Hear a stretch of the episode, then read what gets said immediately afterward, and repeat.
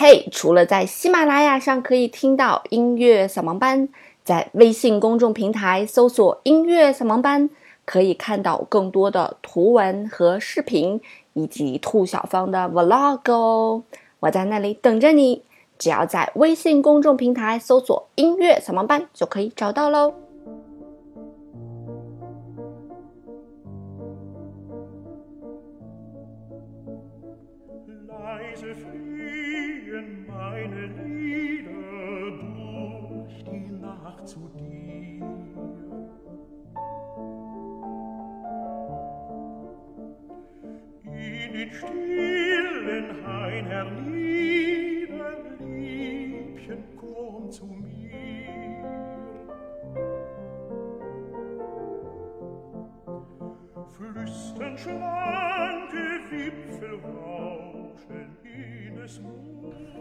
音乐不迷路，就在扫盲班。嘿，手机前亲爱的你们好，欢迎来到今天的音乐扫盲班。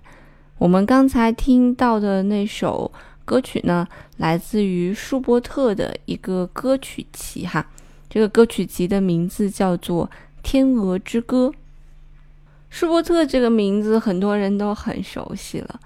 当然他也是一个很早就去世的作曲家哈。啊，年仅三十一岁的时候就去世了。他被称为是早期浪漫主义音乐代表人物，也被认为是古典主义音乐的最后一位巨匠。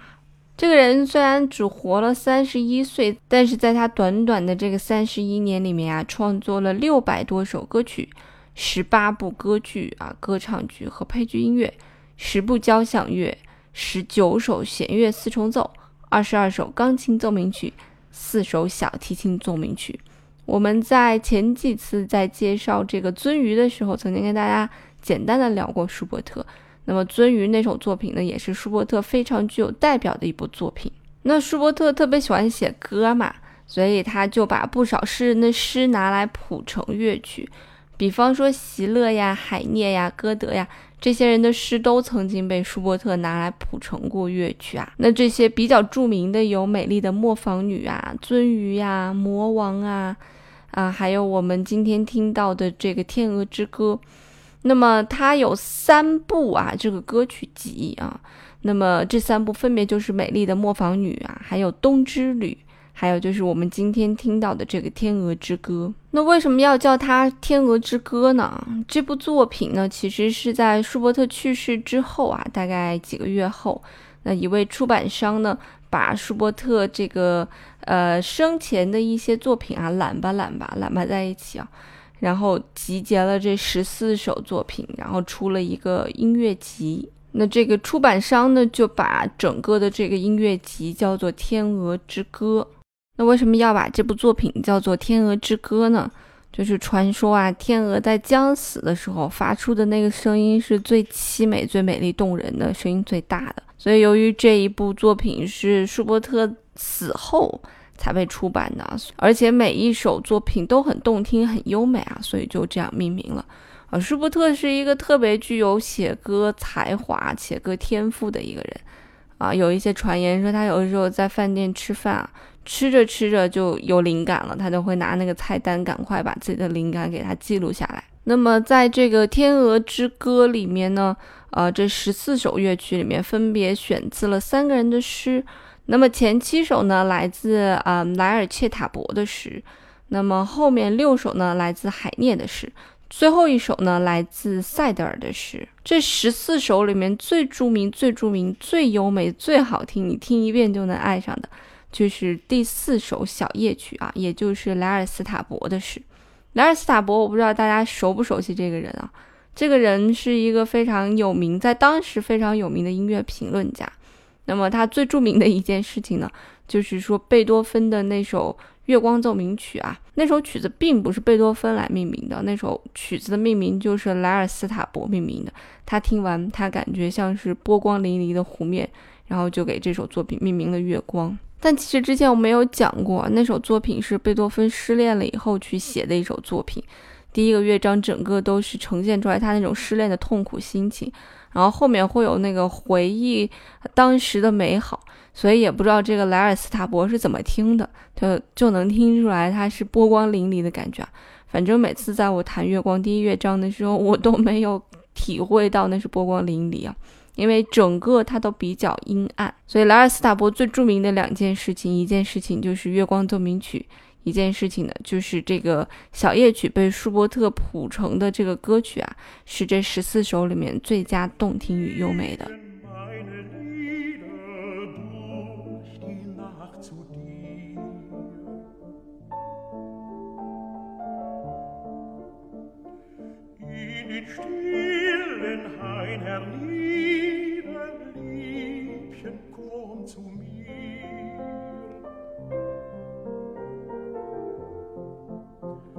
flüstern schlanke Wipfel rauschen in des Mondes Licht, in des Mondes Licht.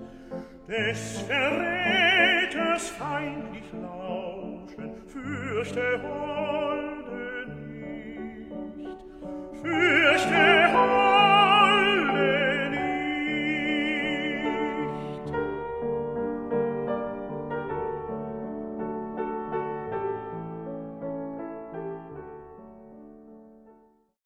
我记得我说过，在呃舒伯特，我记得上次的时候我讲过，在写歌曲的这个方面，我很很佩服的人就是舒伯特，因为他的旋律不但优美啊，而且很多变化的地方让你感觉非常的新鲜，也非常的有趣有听感。就像我们刚才听到的这段旋律，非常简单的，大概在四五行之间的这么一个旋律哈。那么他在最后的两行，就是两个乐句的时候呢，进行了一个呃离调的一个变化，里面有很多变化音啊，给你带来了不一样的听觉感受。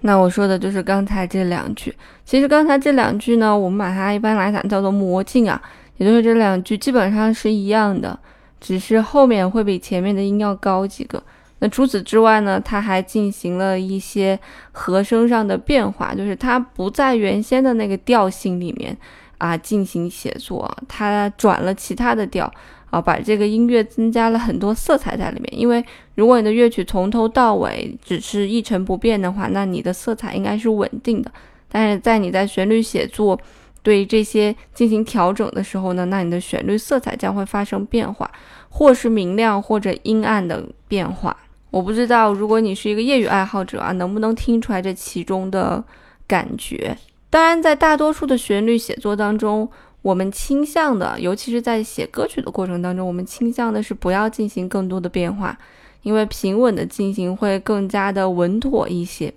但是，当你进行变化的时候，有可能会给别人感觉就是听着怪的感觉，那也有可能给别人带来就是新鲜特别的感觉。所以舒伯特给我的感觉就是新鲜特别的感觉，可我有一些朋友在写歌的时候，为了哗众取宠，呃，把一些音改成了奇奇怪怪的音的时候，让我感觉就是怪异的感觉。所以这首歌的前半部分的这一节，是我以前在教一些小朋友写歌的时候，经常会给他们听的。告诉他们，这样子的一个色彩变化是又舒适又特别的，而不是你们生硬的把原先写的很顺的旋律要生硬的改出来几个音。当然，也是因为他是舒伯特了哈。不过在舒伯特在世的时候呢，大众对他的认识和欣赏呢。也一般啊，没有像现在对他这么尊敬。虽然在他逝世前也有很多作品出版了哈，他死后呢被安葬在这个维也纳的中央公墓啊，就是被安葬在了贝多芬的旁边。传说这个舒伯特是在他差不多十八岁左右的时候，是他创作最丰富的时候。那十九岁呢，他的命运得到了一个转折啊，就是因为他给歌德的诗歌这个《魔王谱曲》被他的好友听到，觉得谱得很好。然后几周后呢，有一个家庭情况非常好的一个学生提出邀请舒伯特辞去学校的这个工作啊，然后这个家境殷实的学生会资助舒伯特，让他安心的进行音乐创作。说真的啊，音乐创作这件事情一定要安下心来才可以。但凡你为生计而苦恼去做一些其他事情的时候，其实你是没有办法来安安静静的去想我应该去写一个什么样的东西的。那除此之外，你如果还想写出来好的作品，一定要有一个呃同事有创作或者音乐的这个圈子，在这个圈子里面能接触到更多厉害的人，听取他们的意见，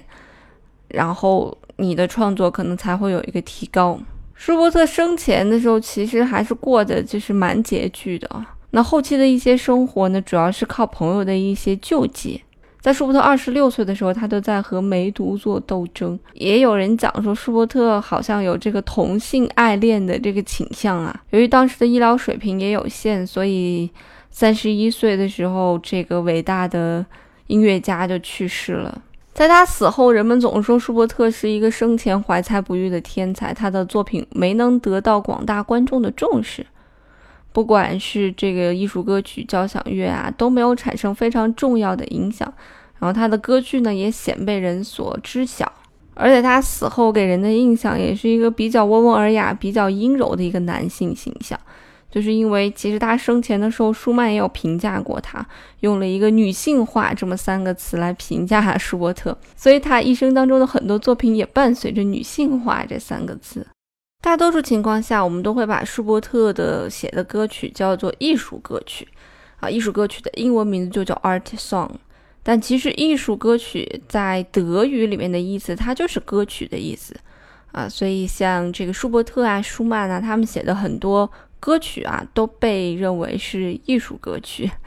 啊，其实按照字面的意思来理解的话，也不难理解。确实，这些歌曲的艺术性会要比我们现在听到的大多数的大众流行歌曲具有太多太高的艺术性了。无论是从它的这个和声的这个发展变化。啊，这个写作技巧还是从它的这个旋律的发展和延展的程度上来讲，它远远的高于我们现在流行歌。流行歌很好写嘛，几句循环就可以了，所以你都不用会五线谱，你自己哼就 OK 了，对吧？哼了录下来就 OK 了。但是一般来讲，艺术歌曲啊，那些学这个声乐的同学啊，美声的同学，他们都是需要有乐谱，然后看着乐谱去演唱。艺术歌曲的，所以它还是属于这个严肃音乐的范畴之内。那我国呢，也有一些去写艺术歌曲的一些作曲家，比方说冼星海呀、聂耳啊、贺绿汀呀，这些大家非常耳熟能详的老艺术家。当然，由于艺术歌曲它具有的艺术性比较高，其实并不是每一个人都能够欣赏到它的精髓的。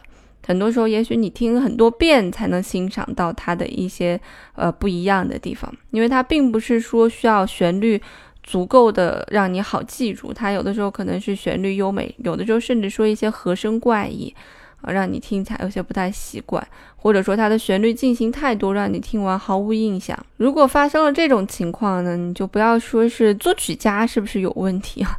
很多时候是因为欣赏者的问题。其实包括你欣赏流行歌也是一样，有些情绪并不是你自己的情绪，或者有一些东西其实你根本是听不出来、看不出来的。然后你会给作曲者一个反馈，就是啊，你这个东西没有个性。但其实并不是他没有个性，只是你听不出来，对吧？是他做的东西，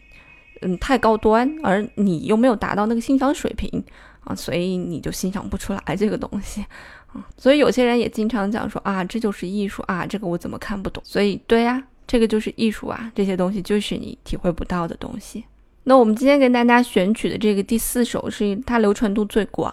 它的流传度真的是因为它这极其好听的旋律，张口啊就可以抓住你。我们刚才听到的一个版本也是一个大师的版本，他的钢琴伴奏甚至是喜乐啊，所以是非常大牌的一个版本。那不过我个人喜欢的版本呢，是来自于希腊的一个女神，这个女神叫做娜娜，来自于她的版本。嗯，她的版本要更舒缓一些，伴奏呢并不简简单单是钢琴啊，它是弦乐的一个伴奏。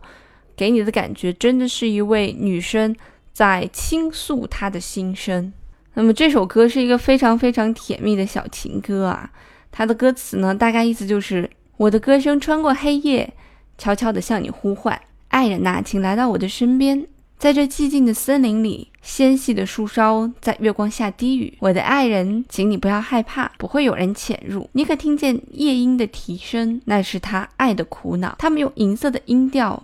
摇动着每一颗善良的心，让你的心也摇动吧。请你倾听我的声音，我的内心颤抖，等着你来吧，请给我幸福。那在节目的最后呢，我们就一起来听一听这首非常优美的小夜曲。我有一个粉丝 QQ 群哈，幺五二八六二八八五。如果你想撩我的话，随时欢迎哦。音乐不迷路，就在扫盲班。我们下周再见喽，拜拜。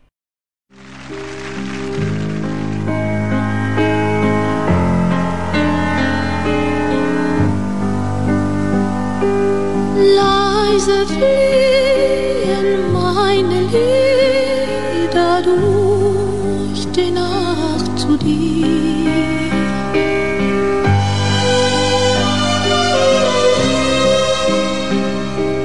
In den stillen Hain, Herr Lieder, liebster Gott,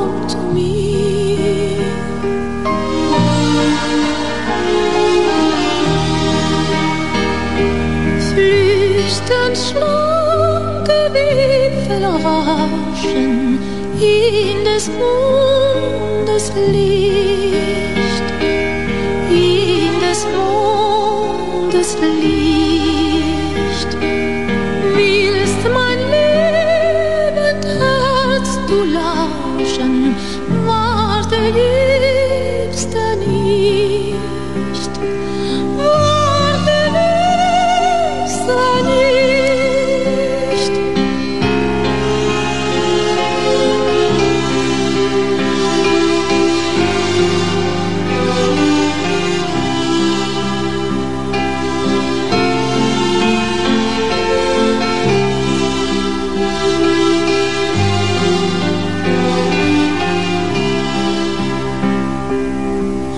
Versteh du